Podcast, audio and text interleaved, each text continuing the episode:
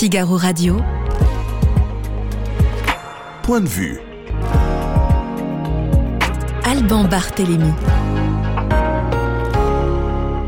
Bonjour à tous, soyez les bienvenus dans le studio du Figaro. Au sommaire de Point de vue aujourd'hui. Euh, Voiture tout d'abord. Et cette question, comment se porte le marché de l'automobile? Eh bien, pas très bien. Euh, c'est ce que nous expliquera François Roudier, le porte-parole de la PFA, la plateforme de la filière automobile. Saint-Valentin oblige, nous parlerons amour et famille ensuite. La famille qui se transforme, mais qui reste malgré tout une valeur refuge. Euh, C'est ce que nous expliquera François de Singly, notre invité. Enfin, nous parlerons des frères musulmans, un mouvement qui vise l'islamisation progressive euh, de la société européenne. Un mouvement sur lequel euh, a enquêté l'anthropologue Florence Bergeau-Blackler. Et sur tous ces sujets, vous en avez l'habitude, euh, donnez-nous aussi votre point de vue, je vous lis, et je relaye en direct vos avis et vos commentaires.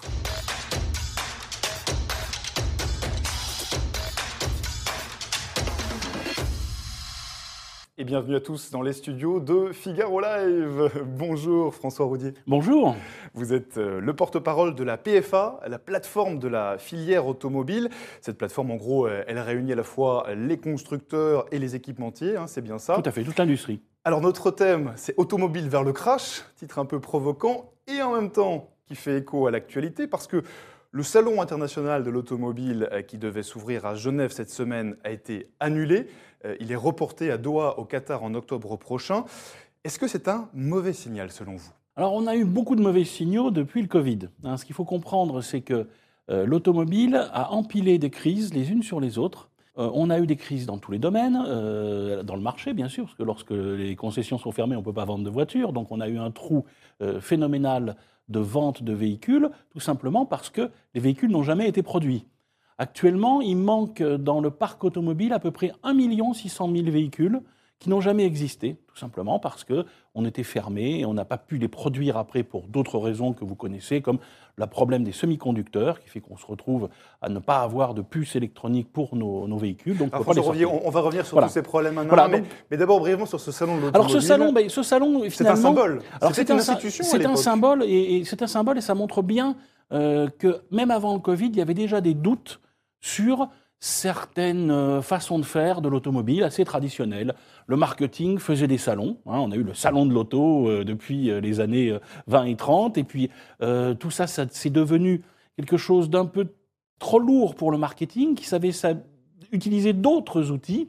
Et on en a fait les frais. Alors, on a vu des salons qui étaient arrêtés parce qu'il y avait le Covid, et après ça, d'autres n'ont pas redémarré. Nous avons redémarré, nous, l'année dernière au Mondial de Paris. C'était compliqué. Euh, certains constructeurs ne sont pas venus. Oui, mais- l'ambiance était morose. alors, l'ambiance pour les constructeurs était morose, mais on était content puisqu'on a réussi à avoir un public, un public de près de 500 000 personnes. Donc, c'était très bien et surtout qu'on a vu un rajeunissement euh, du public. Mais alors, ce mondial de l'automobile à Genève, ce grand salon, pourquoi est-ce qu'il est reporté euh, à Alors, octobre prochain? C'est assez compliqué parce que je crois que le business model de ce salon était, était assez pointu. C'était un salon qui se faisait au début de l'année, où vous aviez une grande participation des journalistes, donc c'était très intéressant pour les constructeurs pour montrer leurs véhicules. Et puis c'était pratique parce que vous étiez juste à côté des stands d'exposition, du hall d'exposition. Pas l'expo, c'est juste à côté euh, de l'aéroport. Euh, le problème euh, a été que lorsque beaucoup de constructeurs ne sont pas venus, ça ne devait pas être rentable pour l'association qui organisait ça, et ils ont trouvé de nouveaux partenaires. Et donc, bah, ils ont trouvé un grand partenaire, euh, qui est le Qatar, mais euh, le salon ne sera plus à Genève, il sera à Doha. Oui, est-ce que c'est pas un peu étrange d'organiser ce, ce salon à, à Doha, au Qatar? Quel signal ça envoie? Écoutez, moi, je leur souhaite, euh, je leur souhaite bonne chance parce que euh, lorsqu'un salon meurt, ça touche tous les salons, hein, y compris notre mondial. Donc, ça veut dire qu'il faut qu'on ait des bons salons. Détroit a, été replacé et a l'air de bien fonctionner, c'est bien. Et le problème, c'est que un salon automobile, contrairement à d'autres salons, euh, par exemple sur les équipements automobiles ou sur la réparation ou euh, sur les flottes euh, automobiles, qui vont être B2B, un salon automobile, c'est fait pour le grand public. C'est fait pour les familles qui viennent voir, c'est fait pour des étrangers, c'est fait pour des, des gens qui sont proches et qui viennent visiter. Là, au salon Qatar, de ça va être Genève, compliqué. bah, au salon de Genève, vous aurez moins de, de gens de, de Zurich qui venaient ou, euh, ou de Bavarois qui venaient. Donc ça me paraît assez compliqué. Ils ont changé de business model. Bonne chance pour eux. Et les gens ne feront pas le déplacement jusqu'au Qatar, c'est ça que vous nous dites? Pense, je pense C'est un pas. risque en tout cas. Je pense que bah, pour la Coupe du Monde de football, vous aviez des fans, des vrais fans qui y sont allés. Euh, là, vous avez dans les salons, certes, les vrais fans d'automobile, mais vous avez au moins 40 à 50 des visiteurs qui sont, qui sont ce qu'on appelle des visiteurs, des baladeurs. Ils viennent parce que c'est sympathique, il y a des belles choses à voir. Alors justement, euh, François Roudier, on, va venir hein, sur euh, les enjeux aujourd'hui de la filière automobile, mais est-ce qu'ils sont encore là, ces, ces fans de, de l'automobile? Est-ce qu'ils sont... euh, durant longtemps, la voiture a été synonyme de liberté? Est-ce qu'elle fait encore vraiment rêver à l'heure actuelle? Alors, ça, c'est un point qui est essentiel. Et je crois qu'il faut vraiment faire de la sociologie là-dessus. C'est qu'il ne faut pas être déformé par un prisme des grandes métropoles. Et quand je dirais des grandes métropoles, je dirais surtout euh, Paris et Lyon. Marseille étant dans une vision très, très différente. Euh, vous avez un véhicule euh, automobile qui, depuis la fin du Covid, euh, prend encore plus de place dans la vie euh, des Français. Euh, tout simplement parce que Post-Covid, on a vu la victoire du transport individuel sur le transport collectif. Les autos, les vélos, euh, les trottinettes. Et vous avez d'autres réactions, c'est qu'on voit très bien que euh, les problèmes terrifiants des transports euh, publics dans les territoires, alors que ce soit dans les villes où les communes n'ont plus d'argent pour les, lignes de bus, donc soit vous raccourcissez la fréquence, soit vous raccourcissez les distances, vous avez besoin de voitures, et entre les villes, on voit très bien que les TER ne fonctionnent plus. Donc vous avez Donc la voiture reste retour- indispensable La voiture reste indispensable. Sauf dans les grandes métropoles. Alors, Euh, sauf dans- On parle beaucoup des zones à faible Sa- émission. Voilà, alors sauf dans des grandes métropoles où vous pouvez faire autrement, ne serait-ce qu'aller à pied, hein, mais euh, lorsque vous êtes dans le territoire français, il faut être aveugle pour pas comprendre que sans voiture, euh, même 5 km en transportant deux packs de, de lait pour bébé et, une- et un pack d'eau, c'est quasiment impossible. Donc, on est dans, une, dans un besoin d'automobile qui reste très très important. Mais est-ce qu'elle fait encore rêver, François Roudier, l'automobile? Alors, on peut se poser la question, et en fait, euh, nous, on a été très surpris euh, de voir le rêve chez les jeunes euh, au mondial de l'auto. Alors, c'est pas forcément le jeune qui va venir rêver sur les voitures que nous, les aînés, avions l'habitude d'apprécier, mais il va être complètement subjugué par une voiture qui va être dans un film, par euh, des jeunes qui sont sur YouTube et, euh, et qui cassent des voitures et qui sont amusants, mais ils- on voit que ce sont des, des- des fans de voitures. Et puis à côté de ça, vous avez euh, des points récurrents. Les voitures de luxe et les voitures euh, iconiques comme les Ferrari font toujours rêver. Mm, mm. On voit quand même que dans la population, vous avez une population jeune, urbaine, qui, tant qu'elle vit, vit au centre de la ville, à Paris par exemple, n'a pas besoin de voiture. Et puis cette population, euh, souvent, et heureusement pour nos retraites, se met à faire des enfants. Et quand Et ils ont des enfants, ils passe, sortent voilà, des grandes villes et prennent une voiture. deuxième, troisième couronne, la voiture devient obligatoire. Alors sur le Figaro.fr, Chris Cross, euh, notre euh, fidèle internaute, nous dit que les voitures neuves sont totalement inabordables aujourd'hui pour le Quidam. Alors, euh, je voulais justement vous en parler, François Roudier. Depuis la crise du Covid, le marché automobile en France, le marché du neuf, s'est énormément réduit. Euh, Est-ce que c'est le marché de l'occasion qui a pris le dessus? Alors, un moment, oui, et maintenant, on voit que ça baisse. Alors, tout simplement par un effet très mathématique, c'est que vous aviez toute une partie de ce marché de l'occasion qui se faisait avec des voitures de 2-3 ans. En fait, des voitures d'entreprise. Les grandes flottes d'entreprises commandaient des véhicules, et puis par paquet après, les remettaient en location. Donc, on avait un marché de l'occasion qui tournait bien. Euh, ces voitures, elles n'ont jamais été commandées, elles n'ont jamais été existées euh, à cause du Covid. Euh, Donc il y a eu un, gros trou donc il y a eu un gros trou. Il y a eu un gros trou. Il y a eu une très grosse demande de véhicules à la sortie du Covid, et puis progressivement ça a baissé. Et ce qu'on voit maintenant, c'est que les mois où l'occasion fonctionne bien, c'est pas le cas actuellement où l'occasion commence à baisser. On est sur des véhicules très anciens, des transactions entre particuliers sur des véhicules de 10 ans, voire de 15 ans d'âge. Moi, je vois des Super 5, des 309 qui ressortent, on ne sait pas d'où. Donc, on voit très bien que les ménages, là où il y avait quatre voitures, maintenant vont en avoir 6, voire 7. Donc autrement dit, ce que vous nous dites François Roudier, c'est que pour le marché de l'occasion euh, automobile, de la demande, il y en a. Alors il y a de demandes, il y en a, les prix commencent un petit peu à baisser parce que les voitures euh, ont vieilli, mais alors que vous étiez à la sortie du, du Covid, même l'année dernière, dans des prix qui étaient euh, délirants. Vous aviez même des voitures récentes d'occasion qui coûtaient plus cher que les voitures neuves, tout simplement vous- que vous ne pouviez pas avoir la voiture neuve. On n'arrivait pas à la produire, on n'avait pas les semi-conducteurs. Toujours sur le Figaro.fr, Adeline qui nous regarde, Adeline 1, euh, et qui nous parle de, de fin du pétrole. Euh, alors François Roudier, c'est aussi un des enjeux. Euh, la voiture électrique, est-ce qu'elle continue à se développer? Alors la voiture électrique, on en est où? Alors on en est, nous constructeurs, dans un investissement total sur la voiture électrique. Quand je dis total, c'est que vous voyez euh, des constructeurs, que ce soit le groupe Renault ou le groupe Stellantis, qui sont dans des horizons avant 2035 pour l'arrêt de vente de leurs véhicules. Ça, c'est l'obligation légale, c'est ce que L'obligation légale, c'est 2035.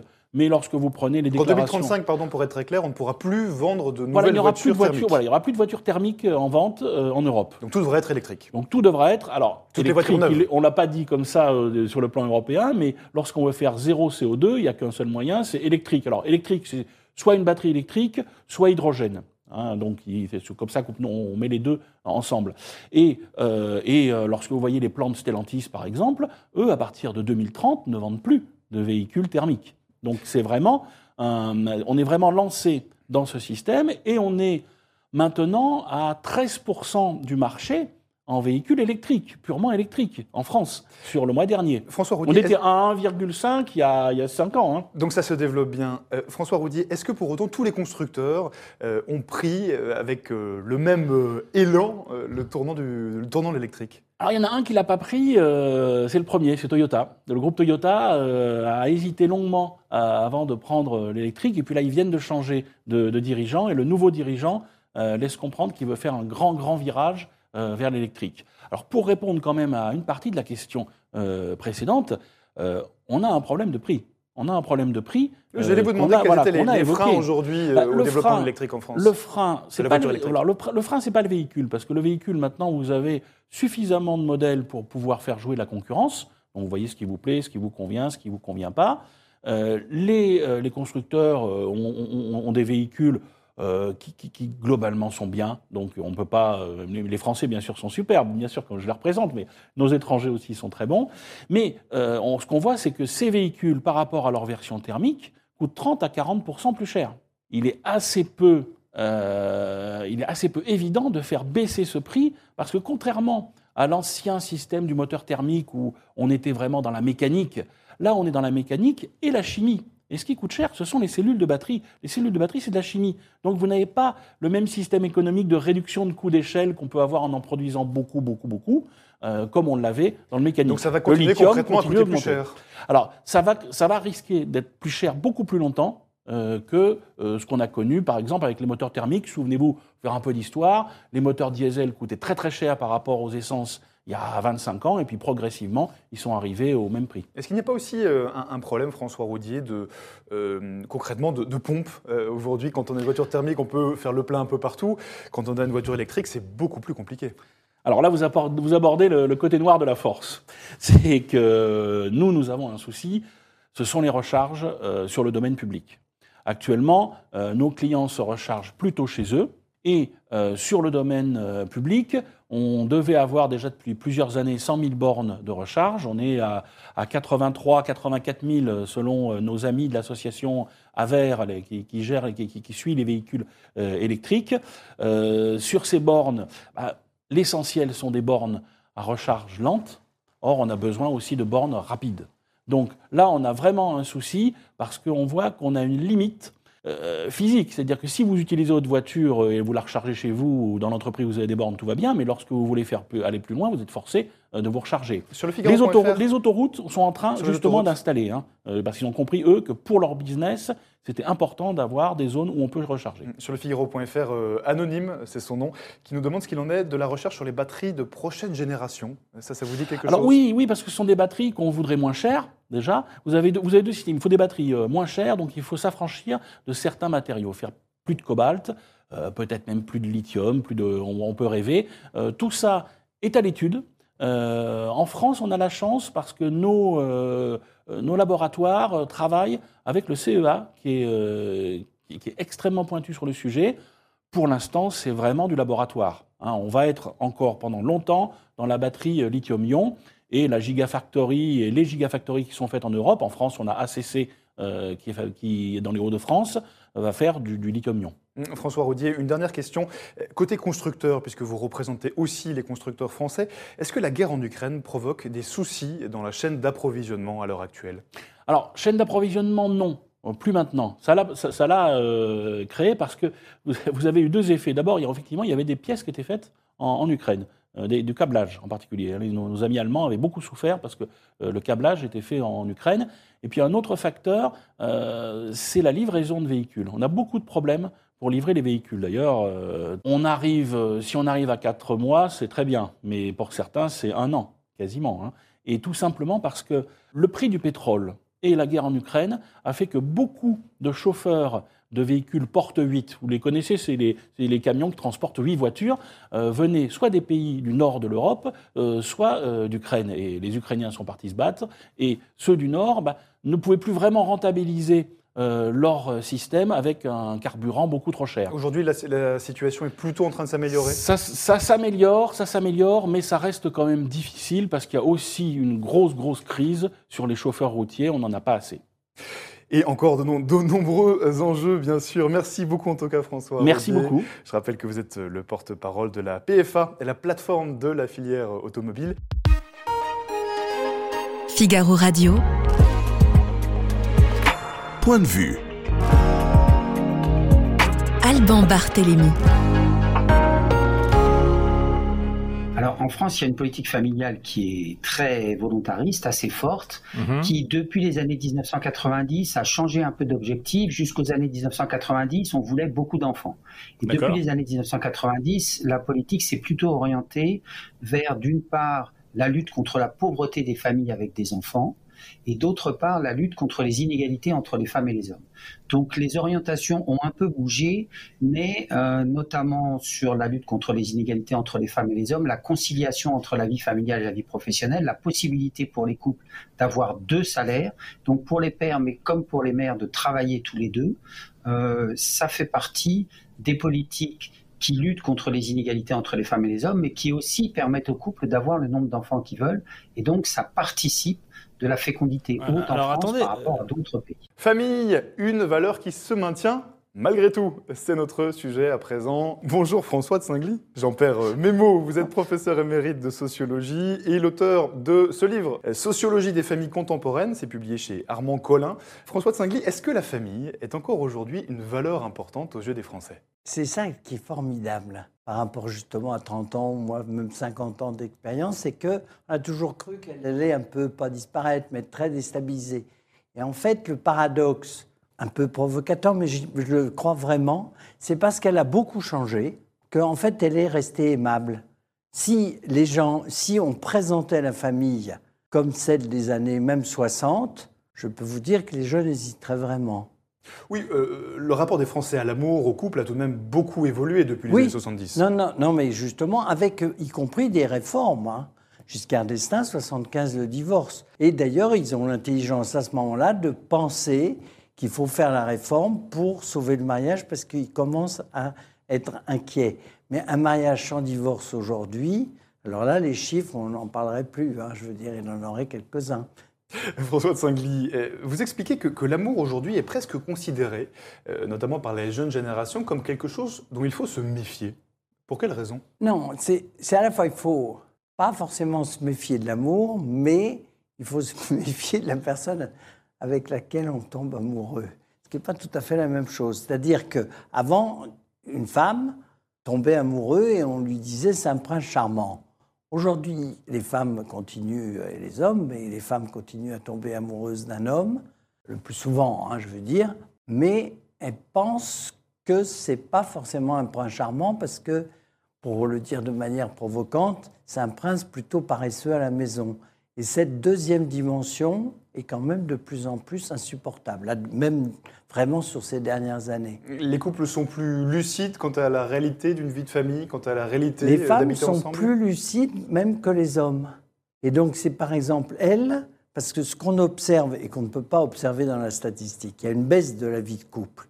Mais en fait, c'est la vie de couple sous le même toit. Oui, on, va en parler. Hein. Ça, non, non, mais ce qui est intéressant, c'est sous le même toit. En fait, un des gros changements qui est en train de se passer, c'est qu'à la trentaine, et puis à partir de 50 ans, si les gens refont une vie, euh, une partie des femmes disent Ok, on, est amoureux tous les deux, on est en couple, mais euh, chacun chez soi.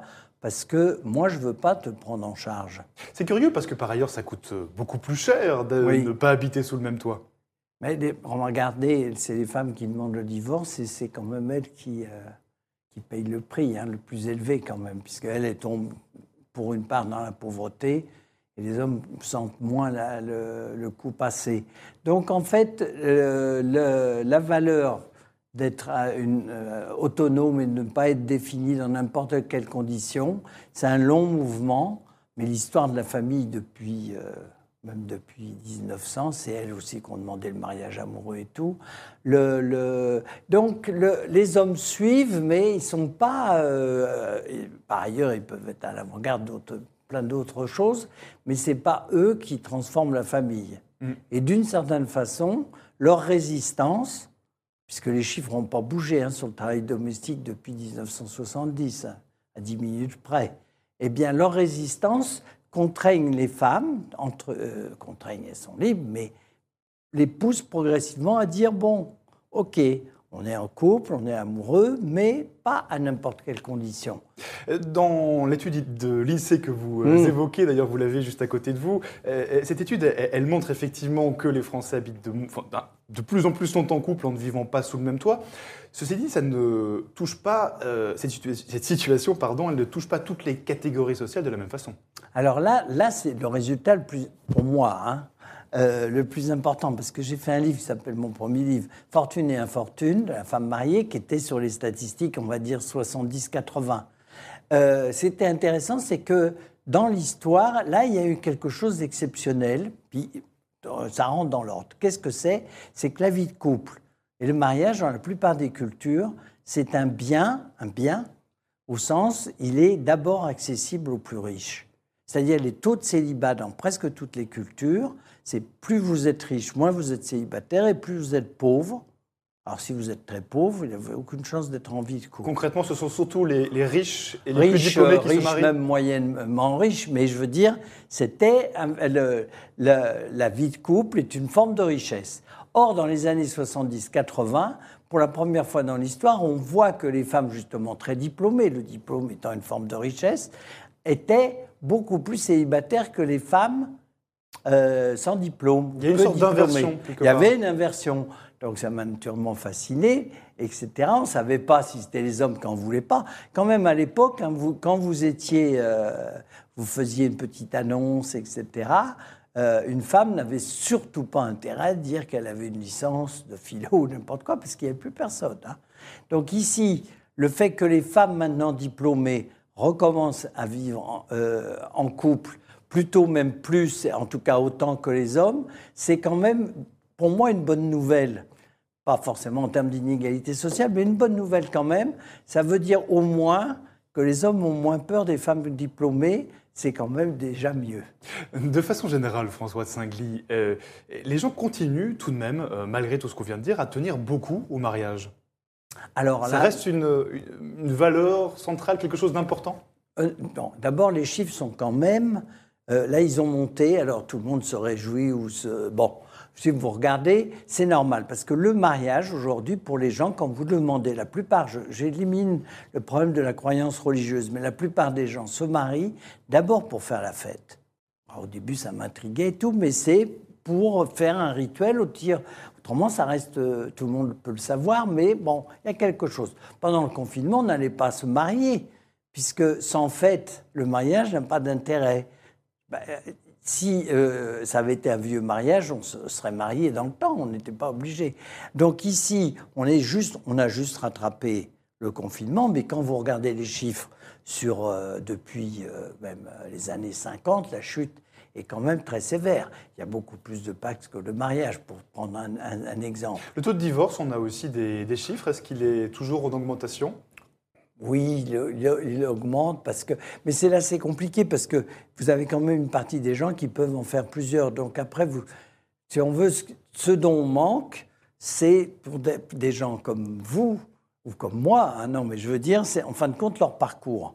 Mais pas si facile que ça statistiquement parce que, par exemple, moi, je peux vous donner la date de mon mariage. Mais si j'étais en concubinage. Quelle année, allons-y? Ah, le, le, quoi, Votre mariage 20 euh, juin 1970. oui, ça existe encore. Mais ce que je voulais dire, c'est que le, mariage avait un intérêt démographique, c'est pour ça que les démographes savent très très bien, mais dans le concubinage, il n'y a ni entrée ni sortie. Ni, ni entrée ni Alors, c'est sortie. justement ce que nous dit euh, Adeline 1 sur le Figaro.fr. Elle nous dit la famille, euh, c'est quoi au juste en France? Euh, C'est Vous, dans, dans votre ouvrage, vous distinguez trois types de familles modernes, grosso modo. Quelles sont-elles? Non, ce que je dis, c'est que en fait, on- dans la statistique, on dit famille euh, classique, famille monoparentale, famille recomposée et famille homoparentale, qui est maintenant autorisée euh, par la loi. Donc il y en a plutôt quatre. Mais ça, c'est le point de vue démographique. Mais vous-même, chacun d'entre nous, on peut. euh, c'est pas qu'on n'est pas forcément traditionnel parce qu'on est en couple. Et puis si demain je divorce, je deviendrai un homme moderne. C'est quand même très étrange de mettre le divorce comme critère de la modernité. C'est un des éléments, mais je veux dire, il n'y a pas de raison. Donc en fait, non. Ce que les gens veulent et auquel ils sont attachés, c'est le fait que justement, il y ait, alors ça peut choquer, on a vu euh, de- des fois du bruit euh, et tout, mais c'est que le mode de vie familial soit un mode de vie privé. C'est-à-dire que ce soit ni les parents qui vous obligent à vous marier, ni euh, l'État qui dit mais il y aurait tout sur cette, euh, telle, sur cette forme, etc. Et donc, si on veut le paradoxe, y compris tout à l'heure sur votre question sur le mariage, il s'est maintenu parce que justement il y a eu le Pax et l'union libre, parce que les gens qui se marient aujourd'hui, ils sentent qu'ils sont libres d'avoir choisi le mariage, qui est vrai. Ils ne sont pas contraints. Et donc le mariage a repris une valeur de liberté qu'il avait quand même perdue dans les années 60-70. Donc le mariage, la famille restent euh, des valeurs importantes pour beaucoup de À gens la en famille, France, beaucoup mais attendez. euh, son sens a changé avec le temps, si oui, je comprends bien. mais non, il ne faut pas confondre. Le mariage est une valeur mo- euh, modeste, c'est-à-dire c'est on y croit, mais sans une grande partie des gens qui se marient savent bien que s'ils s'entendent pas, c'est pas l'institution qui les protégera. Donc c'est une valeur, c'est un petit plus, alors que la famille c'est un grand plus. Ça, ça reste un grand plus.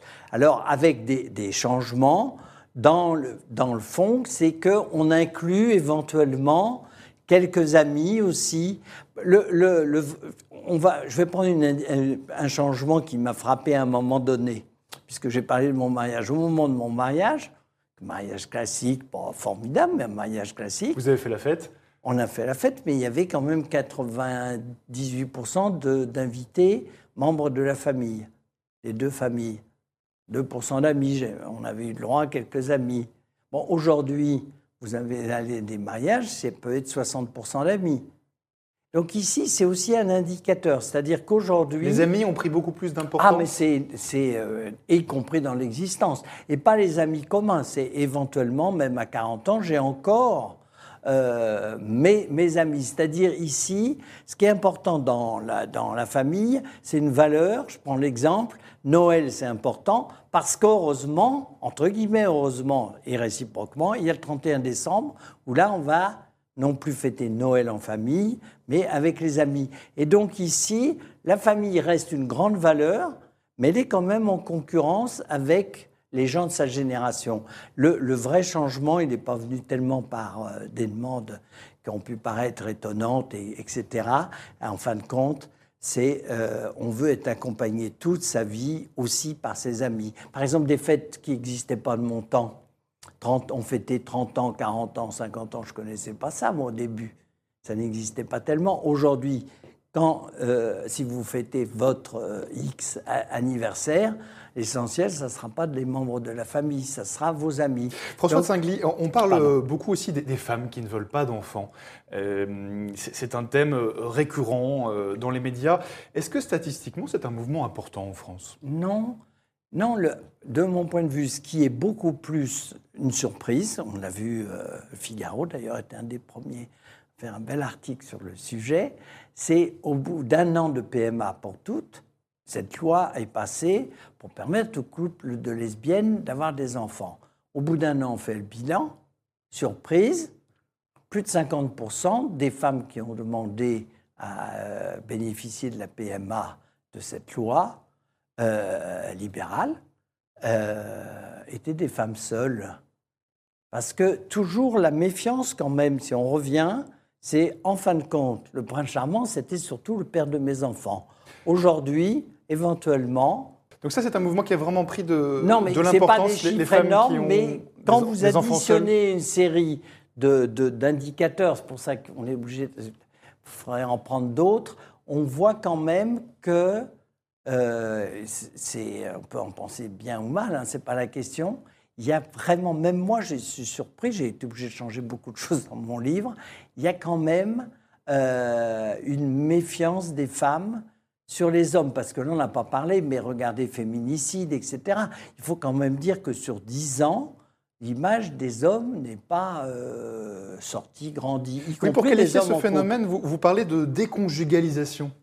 Euh, Ben oui, parce que ça veut dire que si vous faites un enfant en dehors, en dehors du couple, donc là c'est femme seule par exemple, vous le faites, euh, vous vivez sans le, la- le conjugal est éphémère historiquement.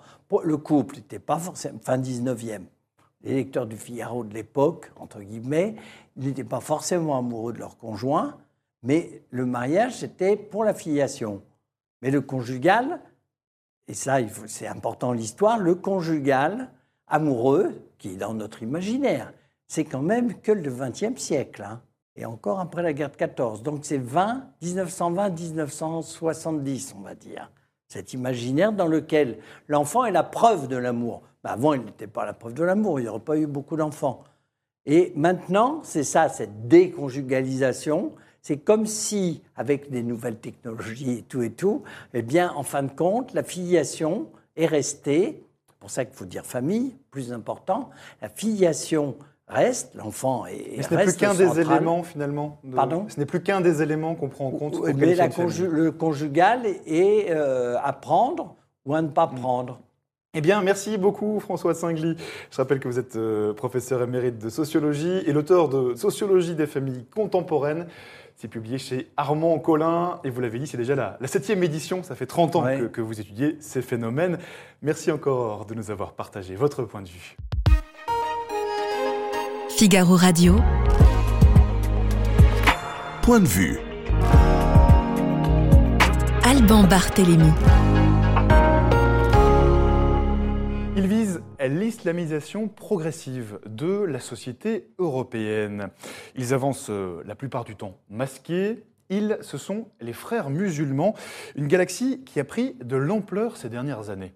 La grande trouvaille finalement des frères musulmans euh, en termes sémantiques et en termes idéologiques, c'est l'islamophobie. Et donc on a là un cheval de, Troie qui travaille à présenter l'Europe et les Européens, notamment l'État français, comme particulièrement islamophobes. Il s'agit de, de faire comprendre aux jeunes musulmans qu'ils sont l'objet d'un racisme institutionnel, systémique, et que cette structure euh, par nature de l'Union européenne et des Européens les oblige euh, à exister par eux-mêmes dans la société européenne, mais au fond différents. C'est-à-dire qu'ils ont réussi le tour de force d'être soutenus tout en ayant des objectifs de conquête, de séparatisme, parce que le mot est finalement est très bon. Le but, c'est de pénétrer dans les associations, dans les conférences internationales, ce qui est beaucoup plus facile qu'au niveau national, et c'est de se faire avaliser comme euh, des organisations de jeunesse, comme des organisations tout à fait banales, de rentrer dans le paysage, de se couper justement de cette euh, image de marque dont ils ont hérité, Frères musulmans, un danger pour l'Europe Point d'interrogation. C'est notre sujet à présent.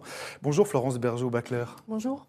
Euh, Vous êtes euh, anthropologue et auteur de, de ce livre, Le frérisme et ses réseaux, l'enquête, avec une préface de, de Gilles Keppel, c'est publié chez Odile Jacob. Alors, c'est une enquête détaillée, on, on va y revenir bien sûr, Euh, mais d'abord, pour bien cerner de quoi on parle, quand vous parlez de frérisme, de quoi parle-t-on exactement? C'est une bonne question et c'est une question difficile que j'ai essayé de résoudre dans, ce livre puisqu'on est accoutumé à parler de la confrérie des frères musulmans et puis généralement on parle de proches des frères musulmans. Et moi ce que je voulais c'était justement pouvoir définir l'ensemble de ce que représente à la fois la confrérie et les proches des frères musulmans, c'est-à-dire ceux qui partagent la même vision, la même identité et le même plan.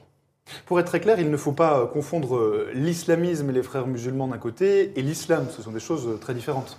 Oui, oui, c'est alors euh, comme le disait un, intellectuel, le- l'islamisme est une partie, est une expression de, l'islam, mais ça n'est pas tout l'islam.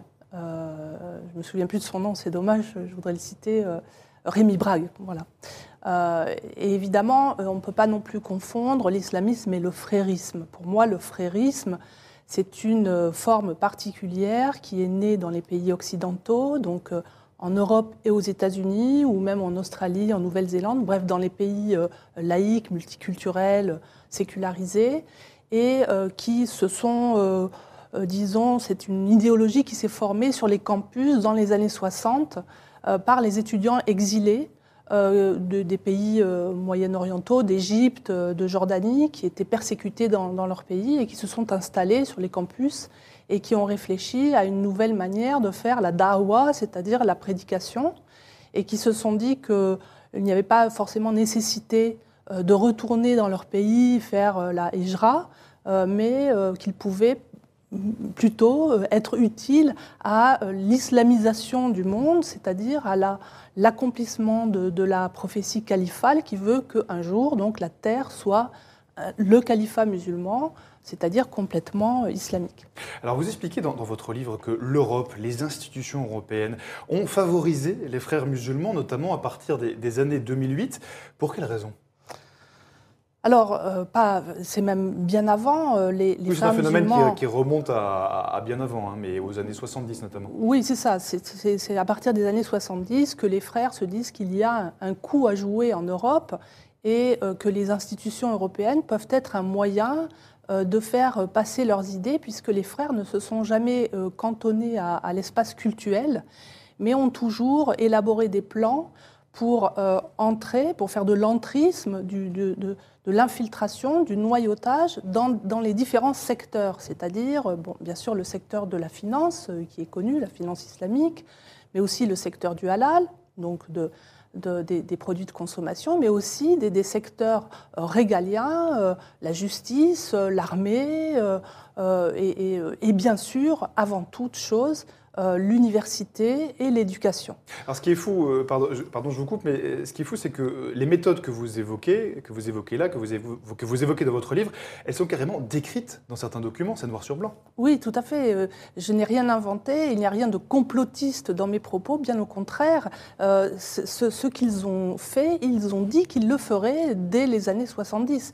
Et il est tout à fait frappant de voir qu'un document euh, écrit par Youssef El-Kardawi, qui est un des penseurs du frérisme, euh, écrit donc dans les années 80, publié au début de, l'année 90. Euh, eh bien, c'était un document qui prévoyait ce qui allait se passer dans les 30 prochaines années, 30 prochaines années, ce qu'il fallait mettre en place. Et il s'est passé exactement ce qu'il a, ce qu'il a prophétisé ou, en tout cas voulu réaliser. Et tout de même, quel était le tournant dans les années 2000 au niveau européen? Alors, le, tournant, c'est effectivement, euh, après 2005, euh, le, scepticisme, l'euroscepticisme. Le traité de Lisbonne. Voilà, est particulièrement fort. Donc, il faut essayer de, fabriquer une communauté européenne, une communauté de valeurs, etc. Donc, on, s'attarde beaucoup sur la question des, valeurs et comment euh, rassembler tous les Européens, quelles que soient leurs origines, autour de ces mêmes valeurs.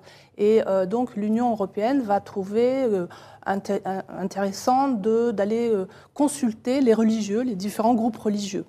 Et quand se présentent donc les musulmans, ils ne savent pas qui appeler, puisque l'islam n'est pas constitué en une église, certainement pas à l'échelon européen. Donc, ils vont euh, faire appel un petit peu à droite et à gauche, et euh, ce sont les frères musulmans qui vont se présenter, qui vont opportunément créer une structure et se présenter comme les musulmans d'Europe, comme ils l'avaient fait dans les différents pays. Hein. Ils se présentaient comme les musulmans de France, comme les musulmans d'Angleterre, les musulmans de Bordeaux, les musulmans de Lille. Ils avancent masqués quelque part. Euh, euh. D'autant plus qu'il y a à la fois ces associations qui sont assez clairement euh, euh, identifiées, du moins en partie, et puis il y a beaucoup de personnes, d'autres personnes, d'autres associations qui sont simplement, entre guillemets, des relais d'influence des frères musulmans. Oui, alors quand vous dites ils avancent masqués, pas vraiment. enfin oui, ils avancent discrètement, bien sûr, mais on, on, avait déjà les moyens de voir ce qu'ils faisaient puisqu'ils l'écrivaient. Mais on n'a pas voulu voir parce qu'on avait envie d'avoir des interlocuteurs. Euh, il se trouve qu'ils étaient euh, bien rasés, comme vous, bien habillés, etc. Et euh, donc pour les élus, c'était intéressant d'avoir des vis-à-vis, des, interlocuteurs comme ça qui pouvaient peut-être les aider à avoir quelques voix. Donc il y a eu un jeu clientéliste avec les, frères qui, euh, qui au début, euh, euh, disons, se faisait un petit peu sur tout le territoire sans, réelle impression de coordination. les services de renseignement, je pense, commençaient déjà à alerter qu'il se passait des choses, mais ça pas, on n'a pas voulu les, écouter. Mais surtout, ce qui caractérise le frérisme, c'est qu'il est toujours dans la loi, il agit dans la loi. et donc c'est très difficile. C'est comme si, vous faites par exemple du dépistage. Euh, le, dépistage, on ne le fait que sur les maladies qu'on sait guérir.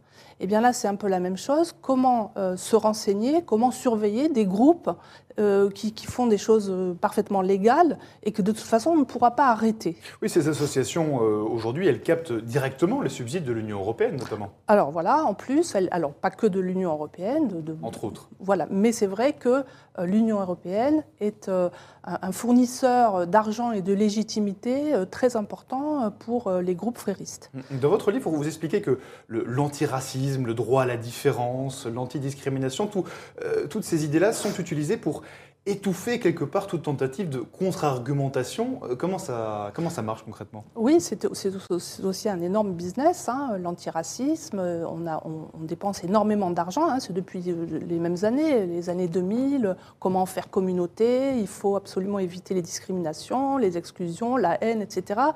Et en fait, ces gens-là sont des professionnels de la... Euh, euh, du, soin euh, contre la haine, euh, de, la lutte contre la haine, contre l'islamophobie, contre toutes sortes de phobies. Donc ils fabriquent les phobies pour ensuite se présenter comme les, les, médecins. ce sont des pompiers pyromanes, ils agissent comme ça. Et c'est vrai que sur la question antiraciste, les, les, antiracistes sont devenus au, fil du temps les, premiers à, à, penser la société en termes de race. Donc à, devenir racistes eux-mêmes. Et donc, euh, vous voyez, le, système, c'est qu'ils deviennent racistes, donc la question de la race se pose, donc ils deviennent antiracistes. Donc, vous voyez, ça, vous expliquez que, euh, euh, notamment hein, que l'alliance entre militants islamistes et partis gauchistes, cette alliance, elle a jalonné l'histoire de l'islamisme. Oui, oui. On, on, a beaucoup décrié la question de l'islamo-gauchisme. L'islamo-gauchisme est une réalité tout à fait observable, que moi j'observe depuis 30 ans. Euh, sans, difficulté. Euh, quand j'ai commencé à travailler euh, sur les frères musulmans, qui, je voudrais le préciser, est un groupe, ce ne sont pas de, grands théologiens, ce sont plutôt des stratèges, des gens qui ont bien étudié la sociologie des organisations d'une certaine manière. Ce sont des gens qui, qui, ne sont pas très nombreux, mais qui ont une capacité en fait, de mobiliser et de sous-traiter leurs activités, aussi bien aux gauchistes euh, qu'aux écologistes, euh, qu'aux autres groupes, aux autres composantes de l'islam. Donc ils savent très bien sous-traiter aux salafistes, euh, sous-traiter aux libéraux, sous-traiter aux soufistes ce qu'ils veulent faire. Ils, savent les encadrer, ils savent les orienter, parce que leur objectif est, un objectif califal, donc d'islamisation de, la société. Alors sur le modèle de Dubaï, hein, pas, sur le modèle de, Raqqa ou de l'État islamique. Et donc, ce qu'ils veulent, c'est amener toutes ces composantes-là, chacun avec sa spécialité, vers le but ultime. Donc ils ne se focalisent en fait que sur les moyens, ce qui leur donne une puissance particulière. Mmh, oui, vous, vous parlez dans, votre livre euh, notamment de la Belgique et de Bruxelles. Vous expliquez que la capitale belge est devenue le, califat de Bruxelles. Euh, pour quelle raison? Euh, Non, ça je ne l'ai pas dit. je sais que c'est un, une journaliste qui a repris cette expression qui n'est pas de moi et je, ne. Vous ne vous retrouvez pas, du coup dans, cette expression. Mmh. Vous rappelez, cela dit, que les frères musulmans, ils ont mauvaise presse plutôt en Europe. Ils sont carrément interdits, je crois, dans la plupart des pays arabes. Euh, pas dans la plupart des pays arabes. À ma connaissance, il y en a quelques-uns. Euh, mais à mon avis, euh, la confrérie, c'est une chose, et ce que j'appelle le frérisme et tous ces acteurs, c'est complètement autre chose. Et je ne pense pas que nos autorités ont, vraiment compris euh, à, qui ils avaient affaire, ce qu'est exactement le frérisme. C'est pour ça que j'ai fait ce livre, pour essayer de, montrer que c'est beaucoup plus complexe que la question culturelle. Est-ce que la France, l'Union européenne, est-ce que nous euh, avons été, est-ce que nous sommes trop naïfs euh, face au développement des frères musulmans? Oui, je le pense, par méconnaissance, par arrogance, par clientélisme. oui, je le pense, oui. Mm, mm. Euh, il faut être euh, inquiet selon vous. Est-ce que euh, des choses devraient être en place pour votre mise en place pardon pour freiner ce, développement? Oui, c'est urgent parce que ça étouffe la, pluralité à l'intérieur de, la communauté musulmane. donc c'est. Qu'est-ce qui devrait être mis en place en priorité d'après vous? Il faut former, il faut, il faut faire de la formation, il faut montrer comment ça fonctionne, le frérisme, comment les frères pensent, comment ils agissent, en dehors de l'espace culturel, comme je le disais. Hum, c'est ce, que vous ce que vous essayez du coup dans, votre livre de faire de, la pédagogie concrètement. Euh, euh, vous euh, expliquez par exemple que concrètement les frères musulmans sont opposés, enfin ils considèrent que l'enseignement de la laïcité à l'école c'est une entrave au développement équilibré de l'enfant musulman. Oui, tout à fait, ils le disent dès les années 80 et ils vont proposer d'ailleurs des programmes alternatifs, j'en parle dans mon dernier chapitre, ce qu'ils préparent pour les enfants. Euh, est, un, est, une autre vision du monde, une autre vision de l'histoire, une autre vision du futur, une autre identité. Euh, c'est très inquiétant parce que le décrochage va être total entre ces petits musulmans euh, et, et, les autres. Mmh. il n'existe pas de, de parti en Europe aujourd'hui explicitement islamiste? Non, parce qu'ils utilisent ce que j'appelle les partis coucou.